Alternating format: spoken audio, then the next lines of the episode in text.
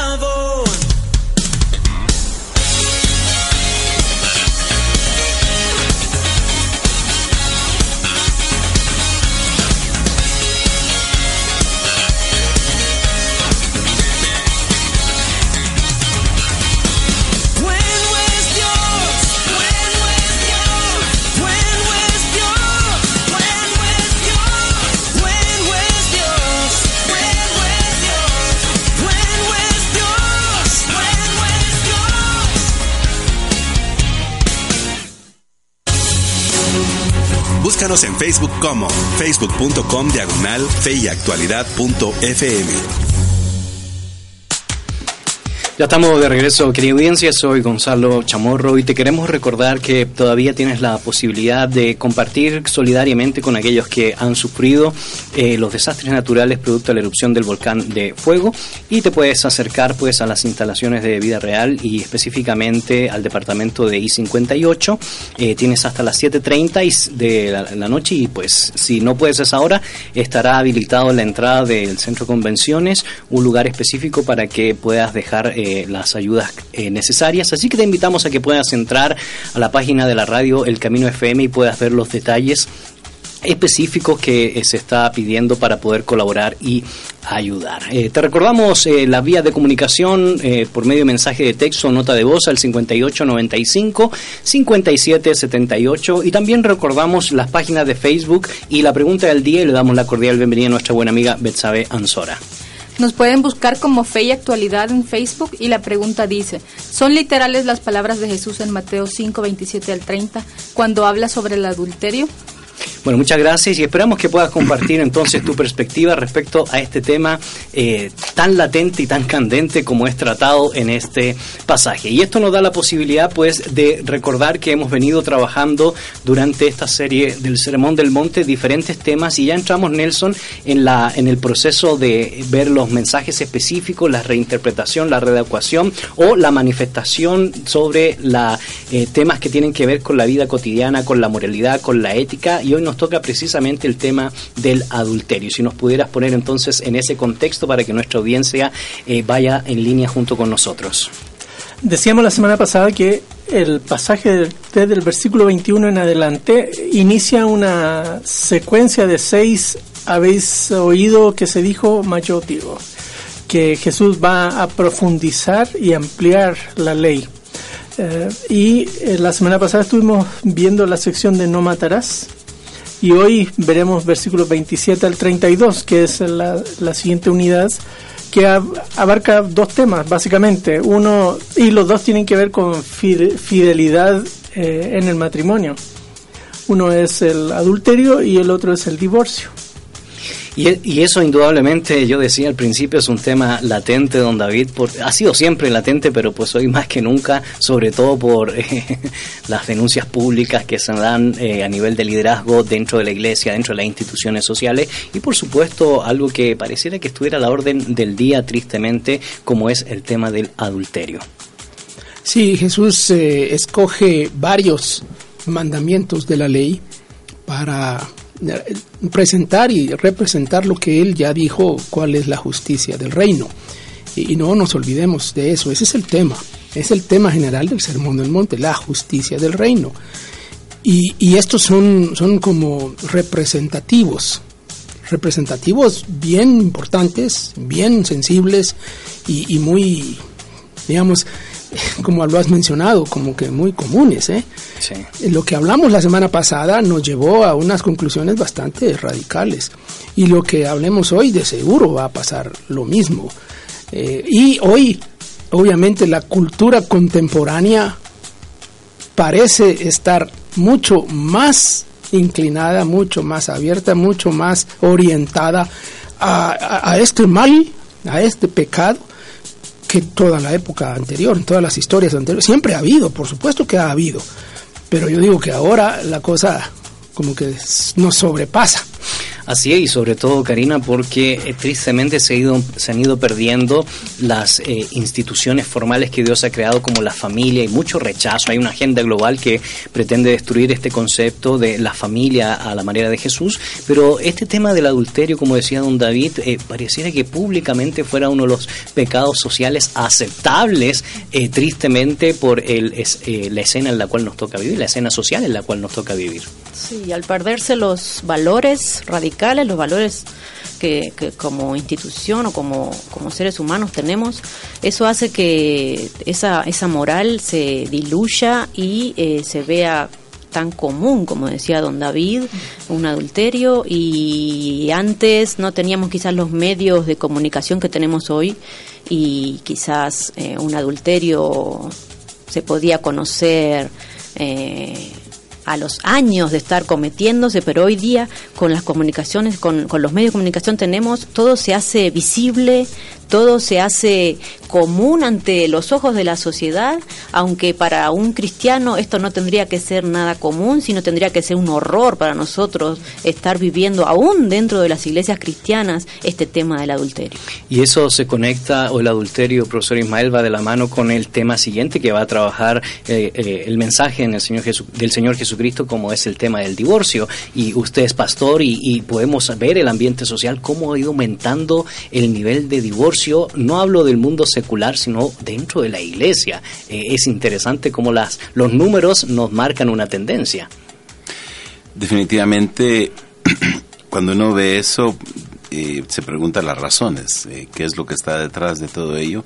Naturalmente, tiene que ver con una comprensión inadecuada de lo que es el matrimonio y la falta de, del desarrollo de buenas relaciones de pareja. Eh, definitivamente estos dos eh, aspectos están unidos, el del adulterio y el, y el divorcio en el pasaje de Jesús. Incluso el del divorcio no, no tiene un ustedes han oído, sino si directamente va, fue dicho. De manera que pareciera que para Jesús van de la mano ambas, ambas eh, unidades, porque el, adulterio va muy de la mano con el tema del divorcio y cuando uno aborda el tema del divorcio eh, eh, desde la perspectiva del Antiguo Testamento, eh, uno observa que definitivamente no, no puede decir uno que, que, el divorcio es algo ajeno porque fue algo permitido en el Antiguo Testamento. El Señor Jesucristo hace referencia al, al dar el certificado de divorcio, que era algo que la ley preveía, por, por el hecho de que eh, aún en Deuteronomio 24 se, se habla precisamente de eso. Eh, pero cuando al, Señor Jesús se le explica en otra porción por qué Moisés había dado esa vía, el Señor Jesucristo dice que es por la dureza del corazón. Así que si se está dando el problema del divorcio y del adulterio, es precisamente por un mal interno de la persona, la dureza del corazón, el no eh, entender adecuadamente lo, la importancia que el matrimonio tiene y el compromiso que eh, los dos que participan del matrimonio toman el uno para con el otro.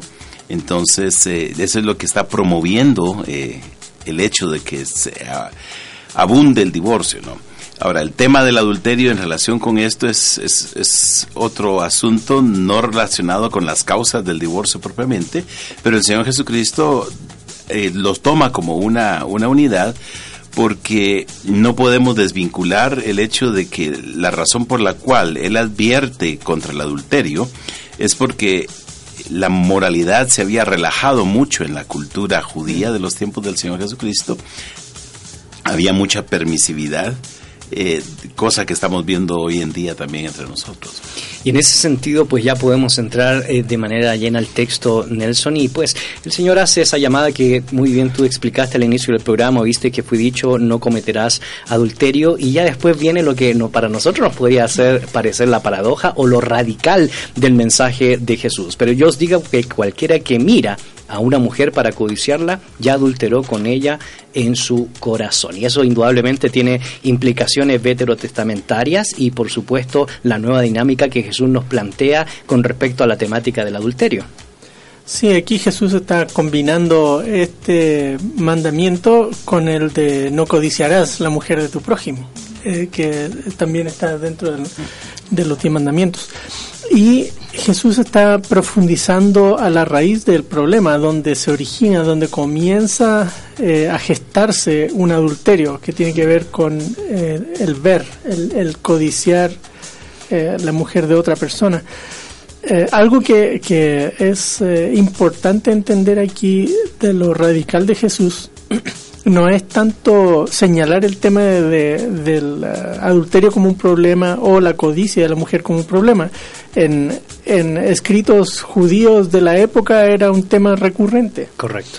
Lo que sí es novedoso es que Jesús pone el problema donde debe estar, creo yo. Porque en, en la literatura del primer siglo uno mira por ejemplo, que el, hombre codiciaba por culpa de la mujer, por cómo estaba vestida, por cómo se peinaba y qué sé yo.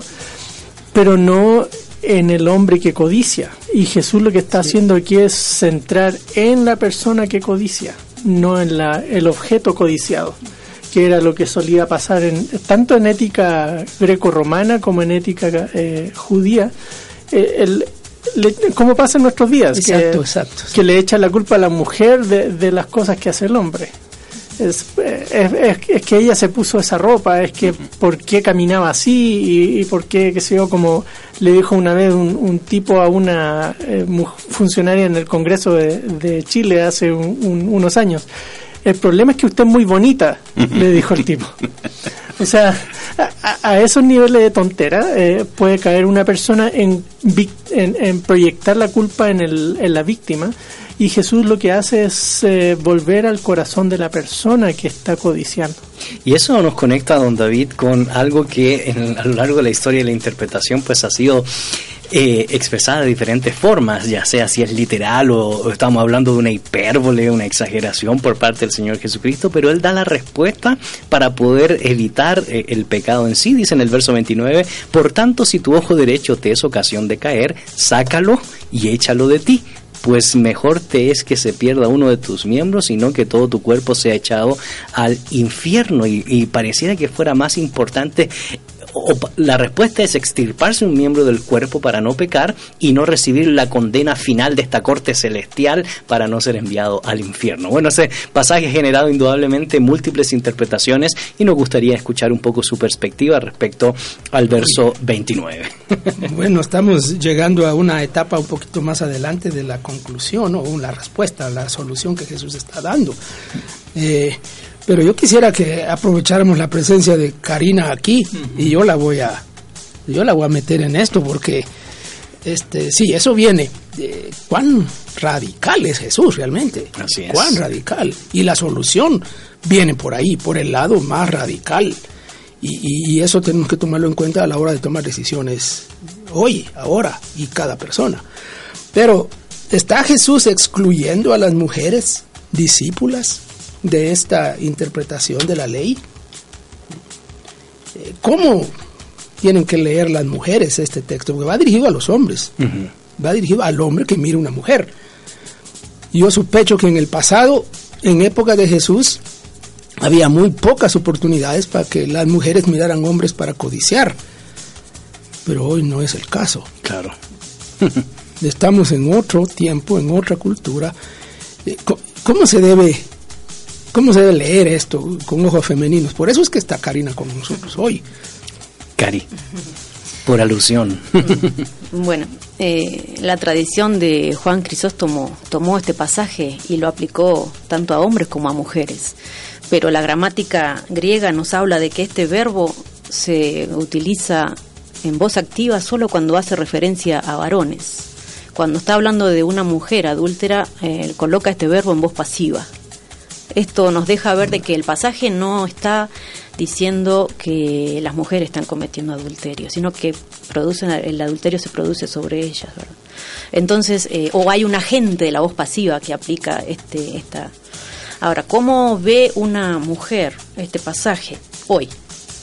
Eh, yo creo que los mandamientos del Señor son generales. Eh, las mujeres y los hombres tenemos que cuidar nuestro ojo, nuestros ojos, porque el Señor mira tanto al hombre como a la mujer como seres iguales. Entonces, el pasaje, eh, eh, si, uno, si uno lo toma así literalmente, desde su idioma original, se le está hablando a los varones, está culpando a los varones. Pero este mandamiento también puede ser aplicado a la vida de las mujeres. Por supuesto. Correcto. Y en ese sentido, profesor Ismael, eh, la pregunta que viene, retomando el tema del verso 29, eh, ¿existen referencias en el Antiguo Testamento respecto al trato hacia el cuerpo, hacia los miembros de uno por causa del pecado, como para expresar que Jesús está bebiendo de alguna fuente veterotestamentaria para desarrollar estas nuevas ideas o simple y sencillamente desarrolla una nueva interpretación para poder formar a sus oyentes y a los discípulos a los cuales está dirigiendo estas normativas? Creo que referencia a miembros del cuerpo, parte del cuerpo per se, no, no tengo yo conciencia de que el Antiguo Testamento se refiera. Pero sí es cierto que el Antiguo Testamento es radical en cuanto a eliminar cosas que, que causan problema. El concepto de jerem o anatema es un concepto muy eh, frecuente en el Antiguo Testamento y nuevamente se deja ver en relación con cosas, individuos incluso, eh, o lugares. Quizá uno de los casos más conocidos del jerem o anatema es el caso de Acán en al llegar a Jericó, que se queda con un manto babilónico, que se queda con un, trozo de oro, que Dios había dicho que absolutamente todo lo que se encontraba en aquel lugar debía ser destruido y dedicado a Dios. Por no eh, haber cedido, a la, por mejor por, eh, por no evitar ceder a la tentación de la codicia, porque ahí, ahí hay codicia naturalmente, ¿no? Querer quedarse con algo, algo que no es permitido, algo que no debe tenerse, él incluso pierde la vida. Entonces hay, hay, hay referencia al hecho de que puede perderse la vida por desear algo que no, que no debe tenerse. Pero en cuanto al hecho de, de alguna parte del cuerpo, pues oh, tal vez lo único que recuerdo en este punto es lo que habla de la ley del talión, ¿no? Ojo por ojo, diente por diente, haciendo referencia... Y eso viene más tarde en el sermón. Así es. Sí haciendo referencia al hecho de que algo que se lastima debe compensarse precisamente con, con esto. Muchos ven en la ley del talión eh, como algo extremo, algo, algo eh, inapropiado, pero realmente la ley del talión, eh, la ley del talión realmente limita, porque es dar un pago que corresponde a la ofensa hecha cuando en otras circunstancias se pedía un pago mucho mayor que, lo que realmente correspondía. Entonces creo yo que seguramente Jesucristo está eh, haciendo una combinación de elementos eh, y en vez de perderlo todo, se pierde parte. Ahora, la pregunta del millón, por decirlo así, es, ¿es literal o es eh, figurado. Y eso es lo que vamos a, responder después de eh, escuchar algunos comentarios y tener una pausa musical, porque es lo que quisiéramos reflexionar. Eh, es, es metafórico, es literal, realmente, y, tiene que ver con el tema de, de, la vista y del tacto posteriormente, donde aparece la mano, si la mano te es ocasión de caer, y las consecuencias de ser echado al infierno por no cumplir estos elementos para no adulterar. Queremos agradecer los comentarios que ya ingresan a nuestra red social de Facebook en Fe y Actualidad FM. Y Miguel Ángel Chamorro dice, un saludo a todos desde Querétaro, queridos profesores. También tenemos saludos de parte de Edgar Ricardo, Alma Roxana Alfaro, Evelyn de Maquín, Sonia Rodas y Eric Mendoza. Y les animamos a que puedan compartir ustedes con nosotros sus opiniones, si tienen preguntas también háganoslas saber para poder darle respuesta aquí. Así es, eh, recordamos que las vías de comunicación son a través de un mensaje de texto, una nota de voz al WhatsApp 58 95 57 78 y nos puedes también escribir a través de Facebook Live o la página de Fe y Actualidad o por supuesto nos puede enviar un mensaje al Facebook oficial de 997 El Camino FM y responda, queremos saber si usted interpreta este pasaje de manera literal o figurada. Y esperamos pues escuchar su opinión después de esta pausa musical que tendremos y te invitamos a que nos acompañes a escuchar aquí y ahora de Beat y ya retornamos aquí por la 997 El Camino, contenido que transforma.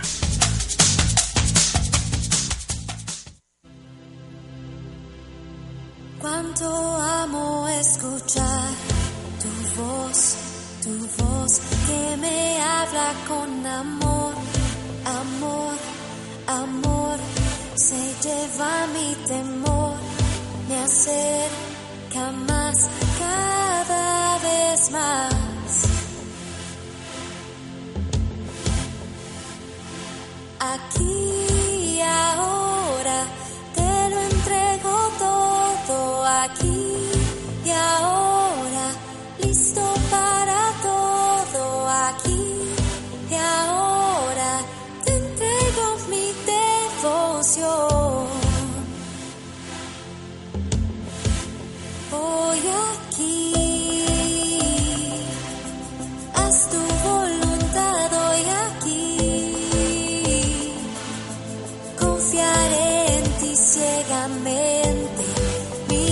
es quererte infinitamente. Hoy aquí, haz tu voluntad hoy aquí. Confiaré en ti ciegamente, mi gozo es querer.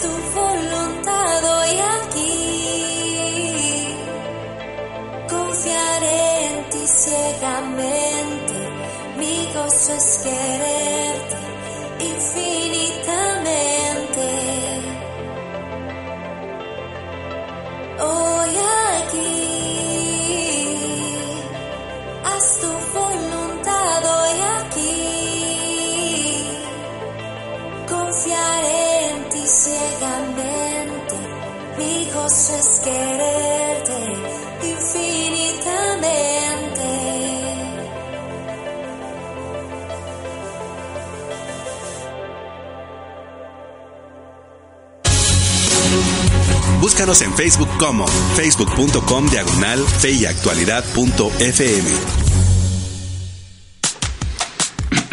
Ya estamos de regreso, querida audiencia. Soy Gonzalo Chamorro y en cabina nos acompañan los profesores eh, Nelson Morales, David Suazo, Karina Casanova, Ismael Ramírez y en producción nuestros buenos amigos eh, Amir Tejada, Betsabe Ansora y los controles Hanson, nuestro excelente amigo y compañero que nos ayuda en la labor de producción y la labor técnica para que este mensaje pueda ser transmitido a través de la 997 El Camino Contenido que Transforma. Te recordamos que el tema que nos convoca el día de hoy tiene que ver con la serie El Sermón del Monte y estamos tratando los tópicos sobre cómo Jesús interpreta el adulterio y el divorcio. Y por supuesto eso genera varias preguntas por lo radical que hemos comentado en la primera sección que es Jesús respecto a estos dos temas que indudablemente no son temas nuevos pero que ha proliferado el día de hoy sobre todo por los medios de comunicación y sobre todo porque pareciera un pecado social que pareciera no tan pecado o un pecado regalón que fuera parte de esta sociedad contemporánea. Así que agradecemos los comentarios que han ingresado a nuestra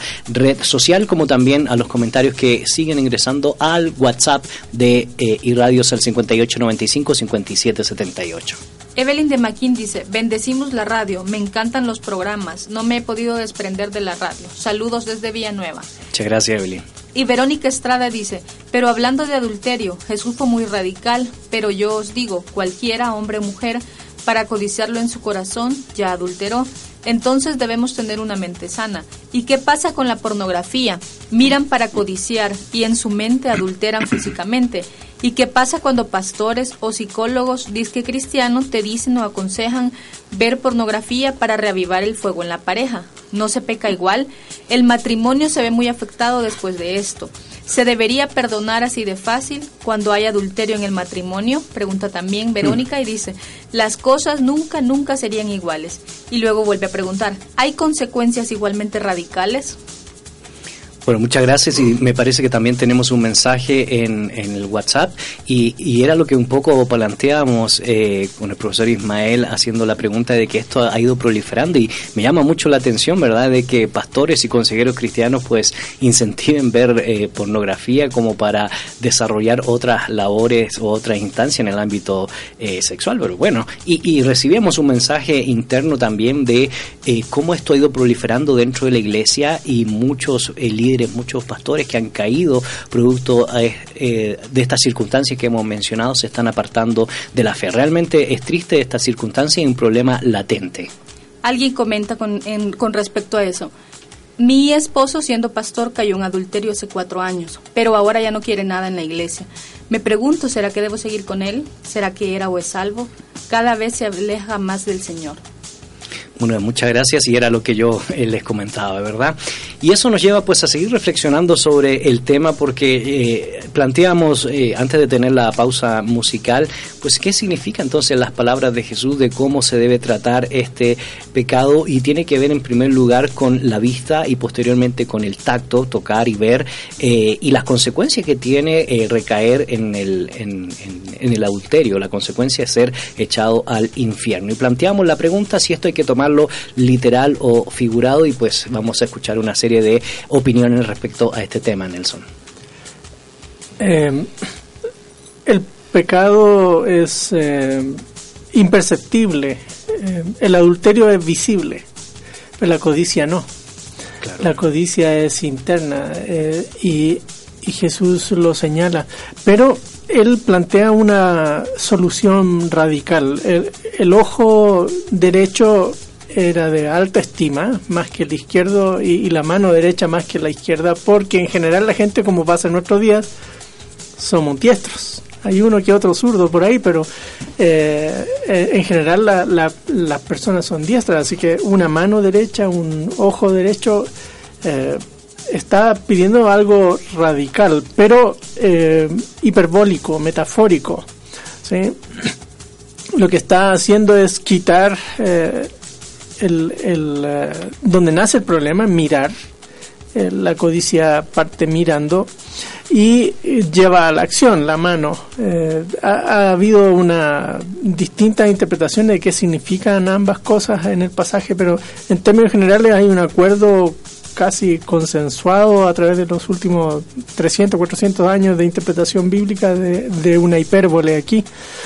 La cosa es que eh, el tema hoy es importante, lo mencionó en su comentario eh, sobre la pornografía, por ejemplo, que es una... Verónica, sí. Verónica lo, lo mencionó en, en, en, la... Es un problema profundo. El, el, y la pornografía se llama en hombres que en mujeres, aunque hay mujeres también adictas a la pornografía. El tema es severo y, y la codicia está ahí. Eh, incentivada para el consumo y, y tipos que van a pornografía infantil y qué sé yo, un montón de cosas difíciles. Pero Acaba yo de darse un caso en Sí. estos días, dos personas creo que agarraron en Costa Rica precisamente Sí. con pornografía infan- infantil hace uno o dos días, ¿no? Claro. Y lo otro que eh, no lo hemos mencionado aquí tiene que ver con el acoso. Eh, ¿Recuerdan hace un mes y algo hubo un escándalo total en España porque este, unos jueces catalogaron no como violación una violación masiva simplemente porque la mujer en, en las imágenes no mostraba eh, oposición. Eh, o sea, de nuevo proyectando la, el, el asunto en, los, en la víctima y no los victimarios. victimario. Pero es una falta de comprensión de la reacción mm, físico, psicológica, mental de la persona. Exacto, Que en el proceso de defensa del cuerpo se, Se paraliza. Y no es que esté eh, aceptando, Ajá. sino que simplemente es un mecanismo de defensa Claro. que mentalmente se bloquea y pareciera que no hace nada ni se opone, pero es que simplemente se ha paralizado mental y físicamente la persona. claro. Entonces el, el tema aquí es eh, otra arista más contemporánea en nuestra realidad. El movimiento Me Too en, en Estados Unidos, eh, ni una más en Argentina, eh, en Chile los movimientos feministas de estos días ha sido tremendo, que nos lleva a, a no minimizar el tema. Eh, es, eh, y Jesús lo pone en el hombre no porque sea machista o algo, sino que es un problema tan profundo en, en el hombre, en la mujer también se da, pero en menor grado, que debemos tomar una, una respuesta como iglesia en, en qué hacemos, cómo orientamos a los jóvenes, a los niños, a los adultos, eh, cómo controlamos nosotros, pastores, maestros, toda esta cuestión. sí. Y, y a mí me llama mucho la atención y pues Nelson ya expresó eh, su eh, visión respecto al texto, pues es una, una hipérbole como tal. Sin embargo, don David habrá sido interesante o sería interesante, yo no he hecho el ejercicio, pero de leer cómo se, valga la redundancia, leyó a lo largo de la historia y la interpretación de este texto, porque estaba leyendo un poco el, el comentario de Craig Kinner y él plantea que en algunas comunidades judías eh, se eh, prefería eh, hacer algo en contra del cuerpo para eh, prevenir la Gehenna final, el infierno final, o sea, no puede llegar al paraíso y finalmente la restauración se iba a final se iba a volver a tener esa parte de algún miembro del cuerpo que uno había perdido. Entonces, eh, para nosotros es más fácil leer hoy el texto, pero las, las temporadas y las épocas y las circunstancias también nos llevaron, nos pueden llevar a diferentes lecturas de la palabra. Por supuesto, a lo largo de la historia ha habido quienes han interpretado literalmente eso y hay un personaje histórico muy famoso, eh, Orígenes, Orígenes. uno de los padres de la iglesia de los primeros siglos, que interpretó literalmente eh, eso de Y no solo interpretó. No, lo interpretó y, y Y actuó, actuó. literalmente. Para evitar caer en ese problema, él eh, simplemente se castró. Así es. Y, y- y claro, eso se ha dado a lo largo de la historia, pero son la mayoría de las veces casos aislados y casos extremos. Lo normal ha sido interpretarlo, como ya se ha dicho aquí, de una manera eh, hiperbólica, eh, un- un- una manera de, de- de enfatizar un elemento tan importante que requiere medidas radicales. Eso es lo que está Correcto. en juego. Y, y pensando en eso, de medidas radicales, eh, en el mundo contemporáneo, en donde yo digo, hoy la cultura promueve, ya lo hemos mencionado. Eh, el tema de la pornografía es una cosa bastante extrema, pero no necesitamos ir a la pornografía. Cualquier publicidad de Así cualquier cosa lo promueve. La cultura está hecha para decirnos, miren, miren, miren, miren. No se me olvida un anuncio de, de, de hace unos años eh, en una de esas vallas grandes, una venta de, de motocicletas. Eh, eh, Es, es una casa que vende motocicletas y, y lo que hay es una chica en una posición mm, un poco provocativa, Provocativa. y un pequeño eh, letrero que dice haz la tuya. Ambigua intencionalmente. Bueno, eh, uno va en la carretera, uno ve una valla, ya, ya, ya se arruinó, pues. Claro. Ya, ya, ya, ya. Me están diciendo que mire y me están diciendo que mire para, para poseer. Correcto. Por supuesto, el anuncio es para poseer la moto, pero ahí está la chica. Eh, entonces, la cultura, y ahí, bueno, la- la- la- a las chicas les pagan bastante por eso, ¿eh? Sí. y bastante por eso. ¿eh? Y los consumidores pagan bastante porque eso esté ahí. ¿eh? De- ¿Cuál sería una medida radical eh? en ese contexto? ¿Qué sería cortarse el ojo o cortarse la mano? ¿Qué sería irme a la agencia de publicidad y decirle a los cristianos que están ahí que dejen de estar haciendo eso? ¿O simplemente decirle a la persona cerrar los ojos y no mires? eh, ¿qué- ¿hasta dónde llega lo radical? Nosotros estamos consumiendo, consumiendo, consumiendo y ni siquiera nos tomamos el tiempo para pensar lo que está pasando. Consumiendo y comprando, ¿verdad? Tristemente, Cari.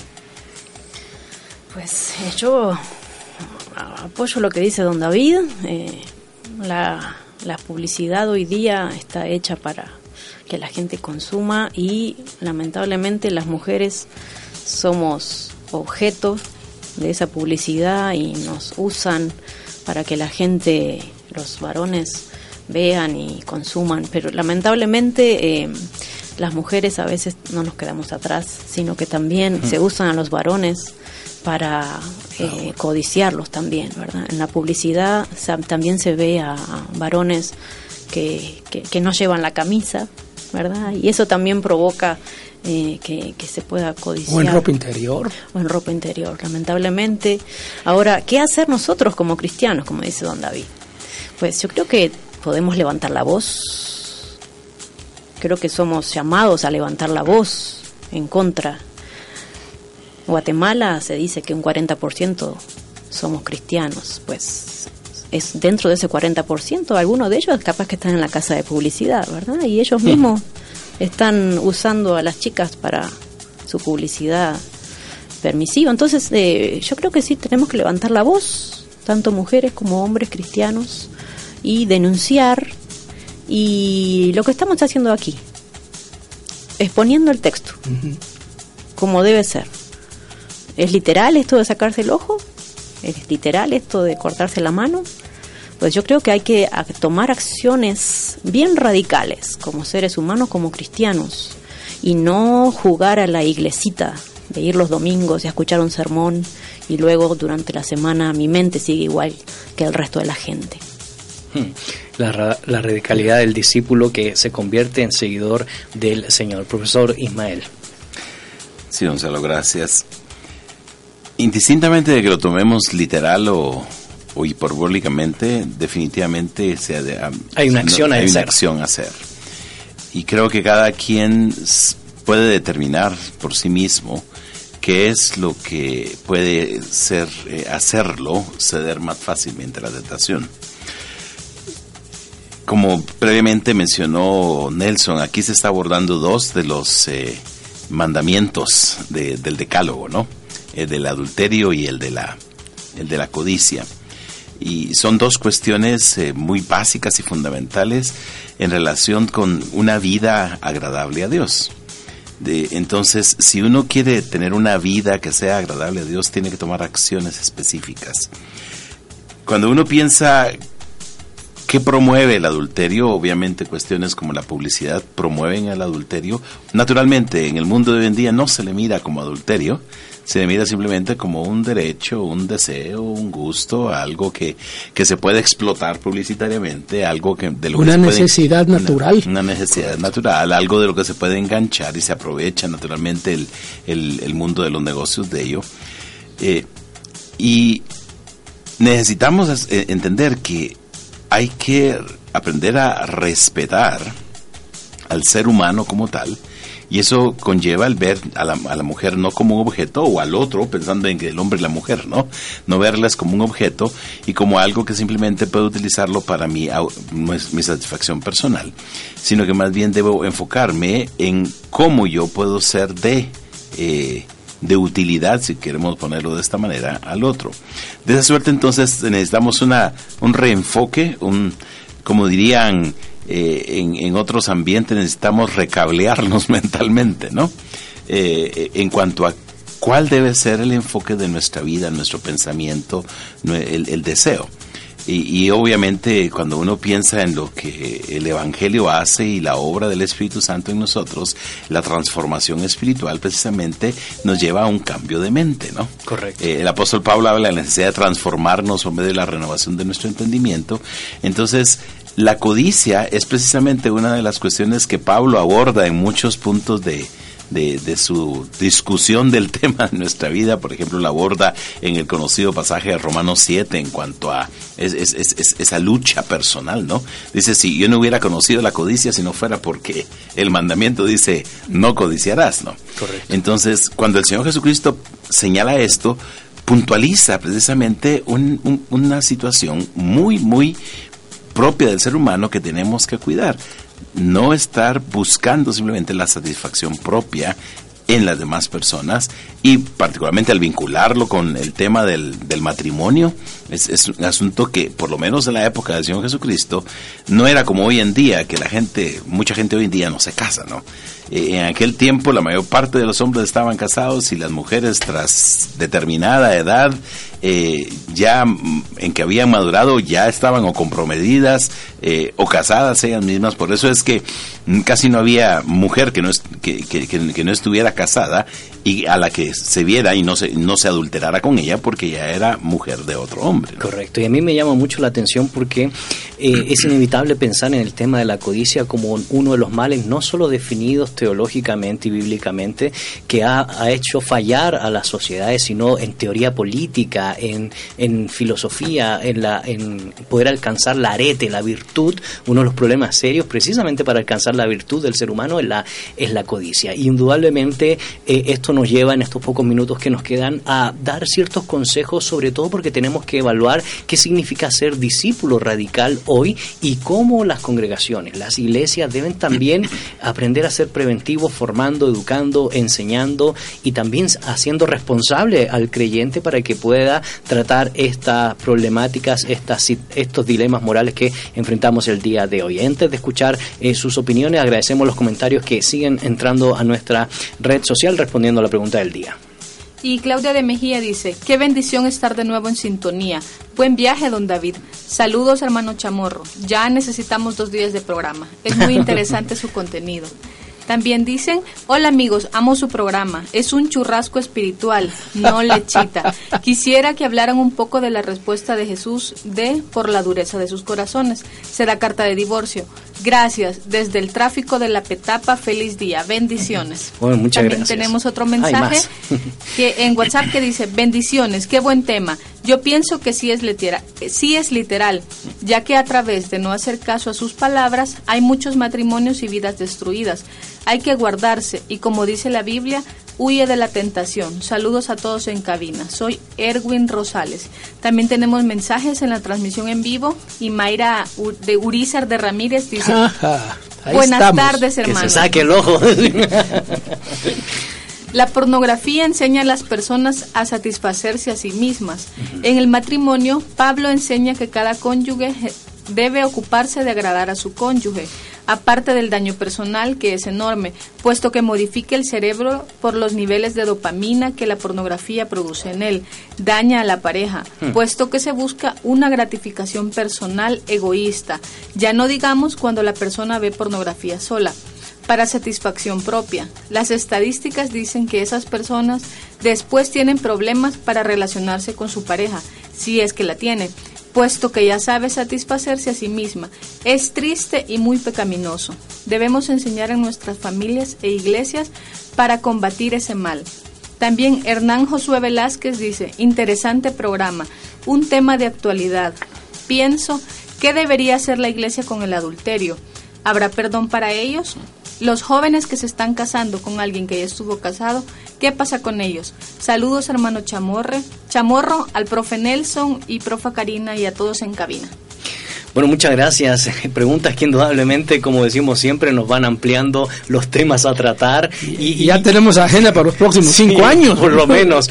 Y, es interesante porque si ustedes ven, nosotros presentamos el tema del adulterio conectado comunidad literaria con el divorcio, pero pareciera que vamos a tener que tratar el tema del divorcio como un tema aparte porque indudablemente hay muchas preguntas y muchos temas pastorales que, eh, que tratar. Sin embargo, pensando entonces específicamente en el tema de la codicia y la consecuencia del adulterio y las lecturas que hemos hecho respecto a la hipérbole o lo literal y lo literal está en tomar acciones concretas, eh, yo quisiera que pudiéramos dar eh, en breves minutos desafíos específicos eh, para el liderazgo y para los creyentes, sabiendo que esto es responsabilidad de todos para tratarlo de manera concienzuda, responsable, porque ya lo dijimos al inicio del programa, esto es un mal que está acabando con la sociedad, con las instituciones creadas por Dios y por supuesto con la moral que ha identificado por mucho tiempo a nuestras sociedades conservadoras. Eh, sin duda el programa da para, para mucho. Eh, así breve, un par de anécdotas. El otro día conversando con un periodista que era editor general de un periódico, me decía él que el, el director los presionaba para escoger una foto de una joven para ponerla al final del, del, de la portada, así de esas fotos grandes. Y él estaba con el equipo editorial con Photoshop tapándole parte a, la joven antes de mandar a impresión.